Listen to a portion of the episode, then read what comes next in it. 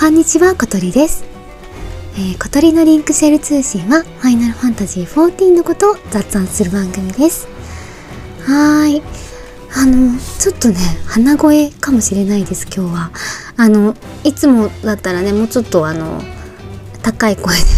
それはそれで聞きづらいかもしれないですけどね今日はちょっとこんな感じのガラガラ声で、えーと、お話になりますすいませんお聞きづらかったらごめんなさいはいでえっ、と今日話すのはえっ、とアロアロ島のことですね。アロアロ島のことじゃないな。アロアロ島に出てくるあのマトシャのことを話そうと思います。はいよろしくお願いします。あなんでそのマトシャに関してのえっ、と、ネタバレが含まれる可能性がありますので、まあ、そちらが嫌な方は、ブラウザバックをお願いします。で、あの、あるある島の部分も、あの、ネタバレとかはあんまりしないつもりなんです。あの、例えば、ルートの開け方とか、そういうことは全然言うつもりはなくって、あの、どちらかというと、マトシャに、あの、対してどう思ったかみたいな、そういう話かなっていう感じですね。うん。なんで、えっ、ー、と、最初マトシャあのもちろんねえーと、ベガスのファンフェスの時にあのバリアントダンジョンがもう出ますよっていう風に言っててでマリアントダンジョンはその 6.x シリーズから出てきた新しいコンテンツなんでねどういうタイミングで出てくるか分からなかったんでね、えーと、最初の白リハ水道それから、えー、今度が六根線ですね六根線はグレンのことですね。蒼天グレンってきて、まあ、次漆黒のバリアントダンジョンなんかなっていうふうに思ってたら、えー、と3作目はねなんとあの行月のフィナーレでできたあのマトシャが、えー、と一緒にあの冒険をしてくれるってことでなんかそれも意外な感じがしましたよね。うんそしてあの実際に実装されてやってみたんですけれどもやっぱりねあのバリアントダンジョンってギミックがね結構面白くってで難易度もやっぱりソロでやってもいいしなんかあのパーティーでやってもいいしっていうなんかすごく絶妙な感じでできてるのでで謎解きとかもあるからですね。私は結構好きになったような感じですね。うん。で一番最初のクエストの時にねあの物語のまあ、プロローグっていう感じで始まりますけどね。あの久しぶりにマトシャがバッて出てきてね。でまあその頭の上にねすっごく可愛いまあこれはネタバレになるのかな？ネタバレじゃないと思うけどあの文鳥のね文鳥を頭の上にちょこんと乗せてるんですよね。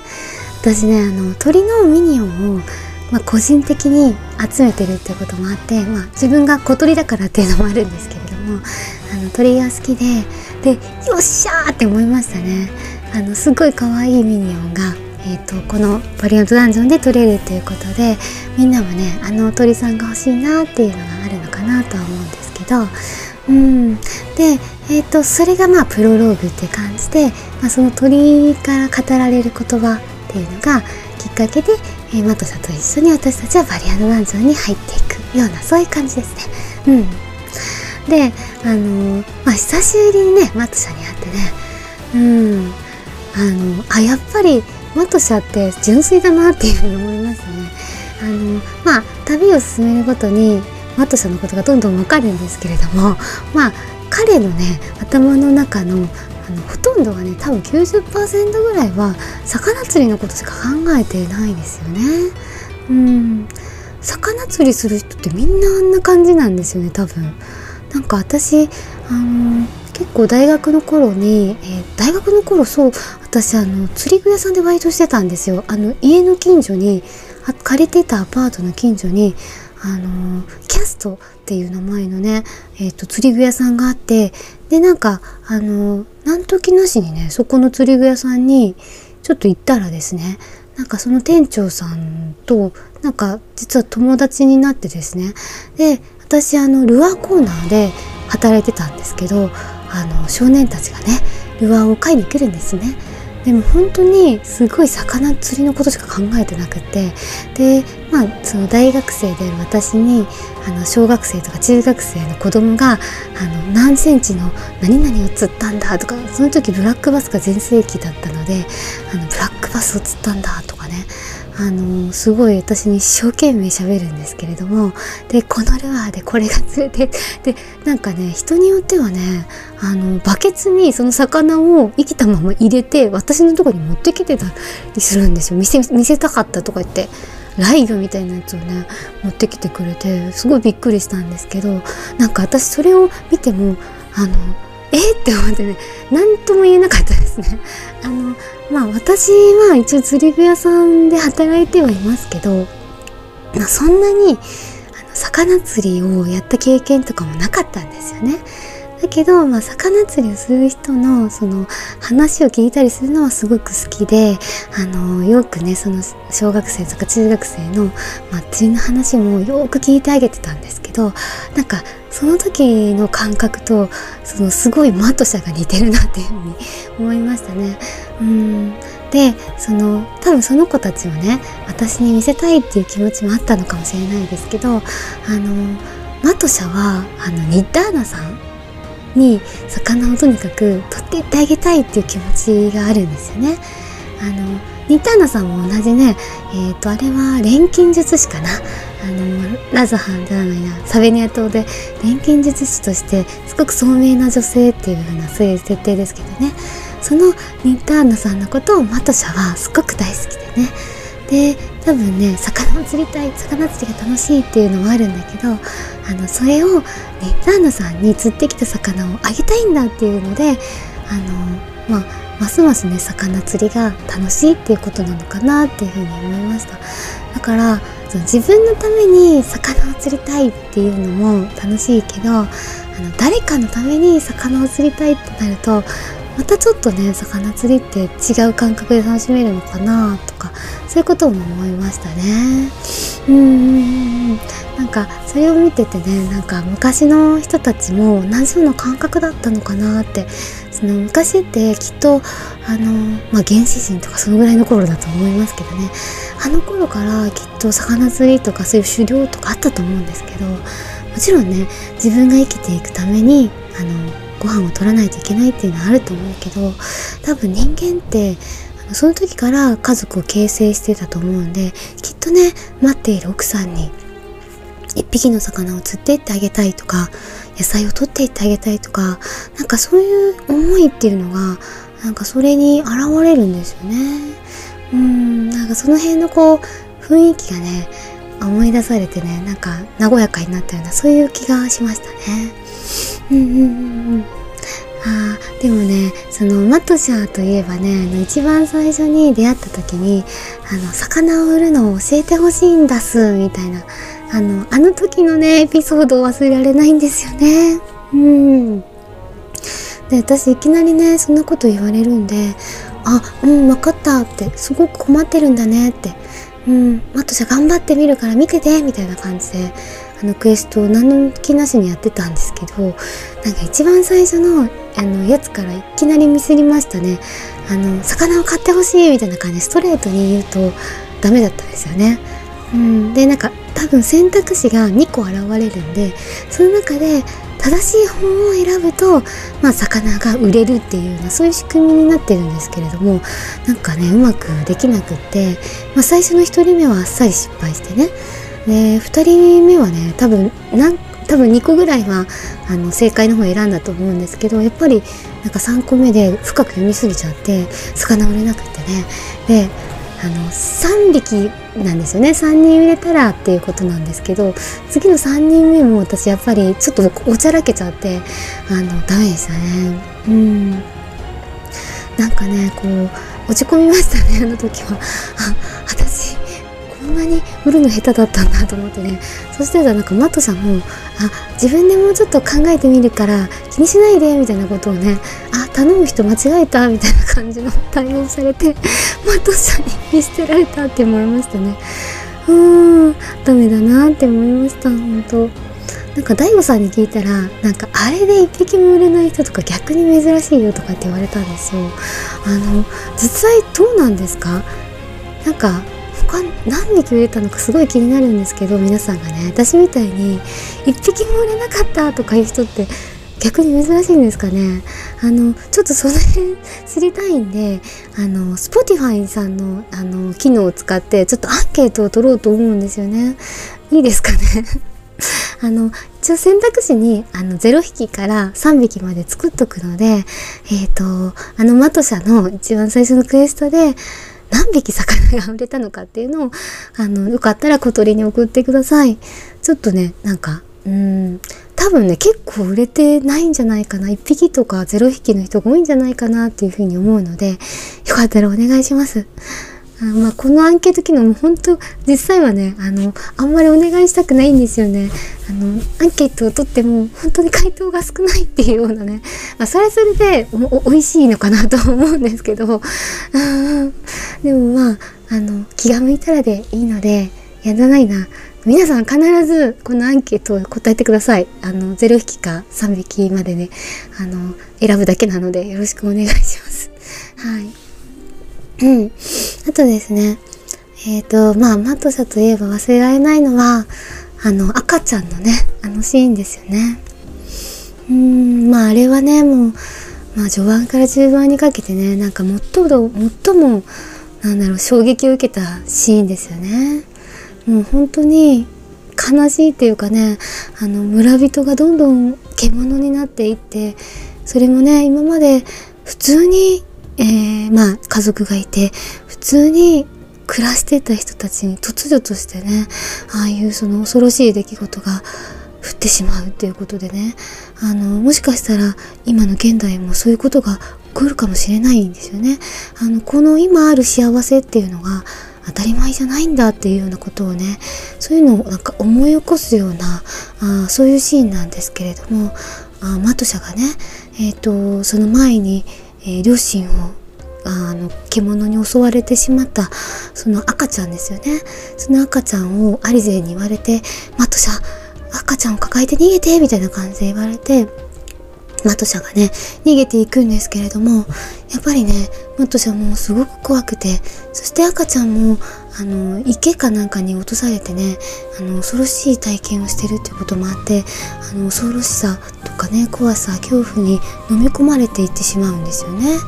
であのいつも獣になる前に現れるあの黒いモヤモヤがマトシャとそれから赤ちゃんを覆ってああもうダメだっていう風にね思うような感じなんですけどマトシャはね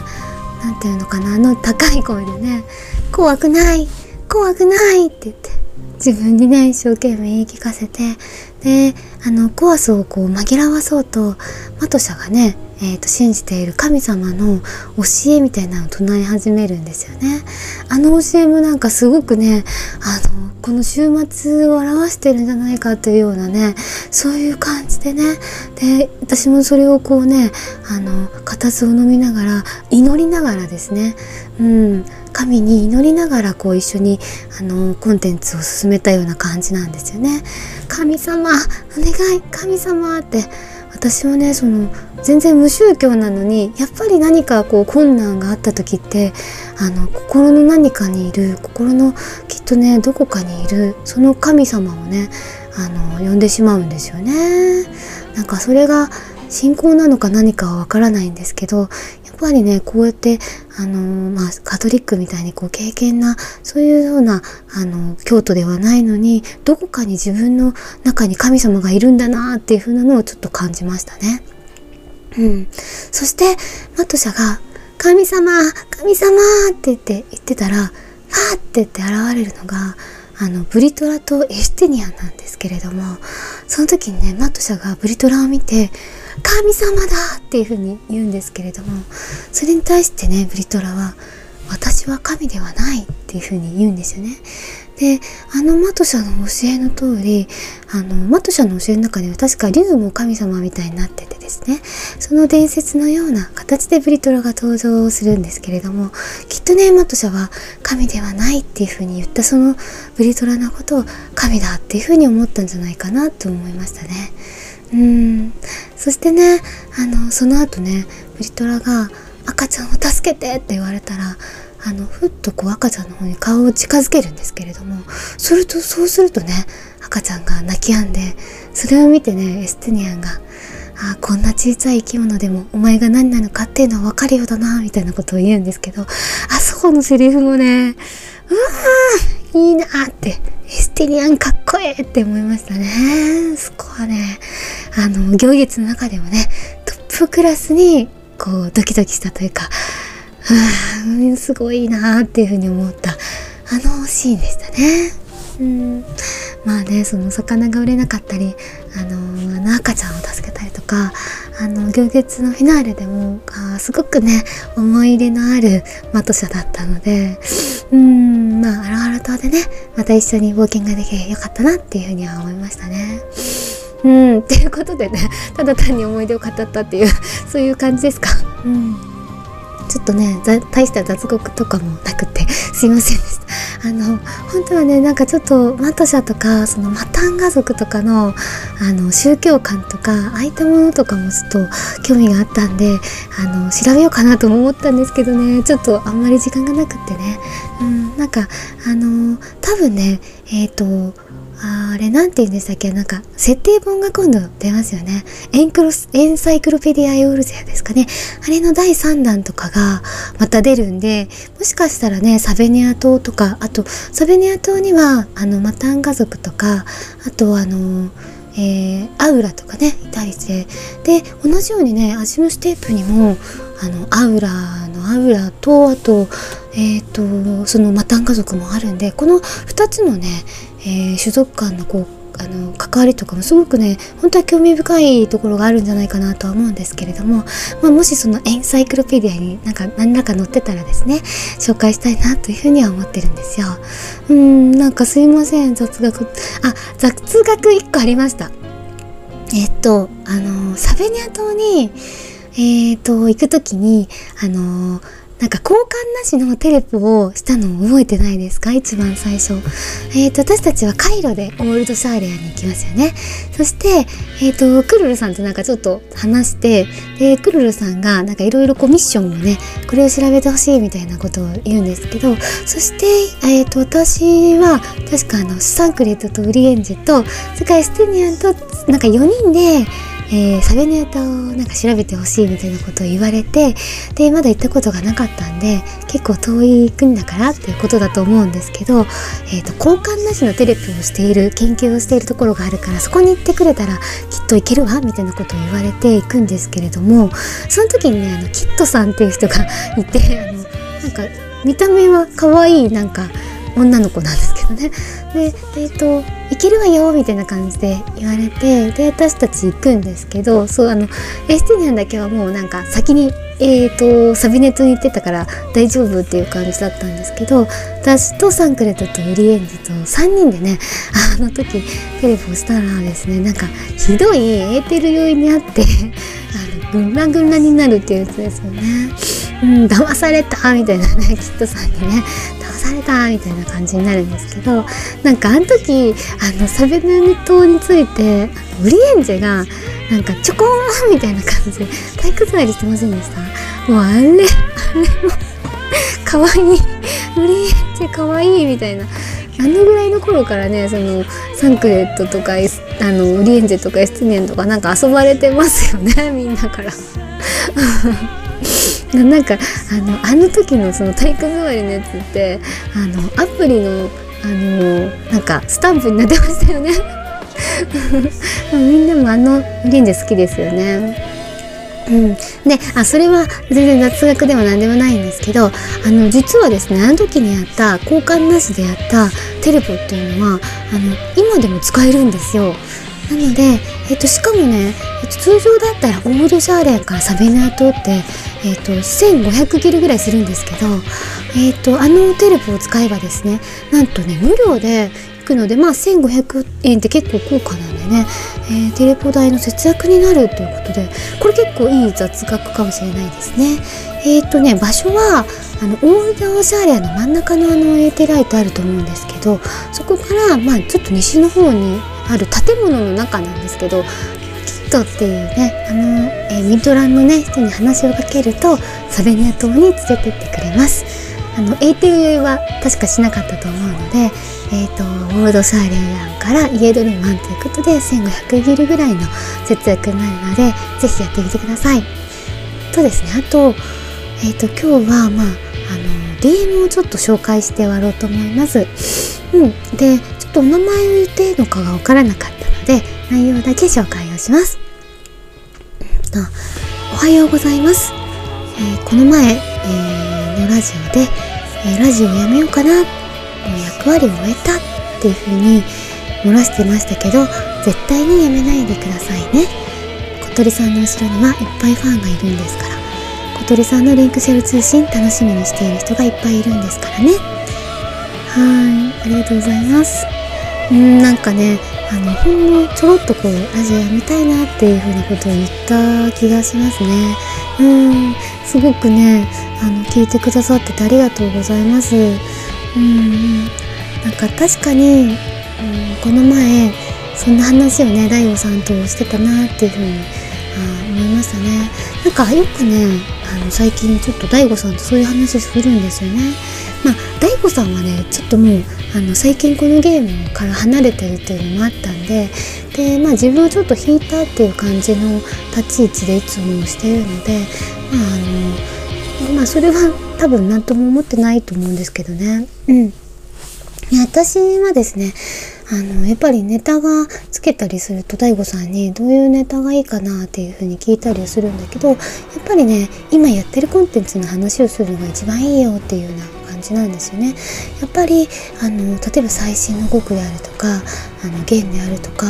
あのみんな同じところを多分やってるとは思うのであのそういうコンテンツをね熱い気持ちのまま話すっていうのが一番聞きたいのかなっていうふうにも思うし、まあ、それはねあの自分一人でも話ができるのかなっていうふうにも思います。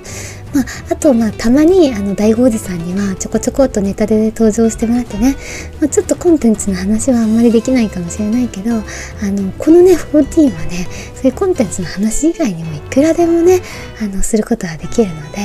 あのそれとかもあるしあとあの例えば、えーとまあ、このラジオに出演してもらえなくっても私の一緒にやってるフレンドさんとかとちょっとねあの少し協力もらういただいたりとかして、まあ、例えばクイズを出してもらうなどしてあの一緒にあの番組作りっていうのもできるのかなって思ったりね。まあいろいろやろうと思えばたくさんできるんですけれどもまあおそらくねそのこのラジオがその延々と続くっていうわけは絶対ないと思いますしきっとねいつか私もあのラジオをやめるんじゃないかなというふうには思うんですよね。まあ、ただあの今はね、まあ、あの話したいことがあるから話してると。なんかそのきっと誰から頼まれてこのラジオやってるわけでもないしお金のためにやってるわけでもないしその自分がやりたいからやってるっていうようなラジオなので、まあ、その気持ちがある以上はねあやろうかなっていうふうにも思ってます。あのとりあえずねあの今何も考えずにね、えー、100分ぐらいやろうかなっていうふうに思ってて。でもなんかあと多分ね十何本で100本なんですけどね、うん、結構なやったなっていう気はしますね。うん、だからまああのそんな感じでねあんまりあのいろいろ考えずにね100本ぐらいまではやりたいなっていうふうに思ってます。うん。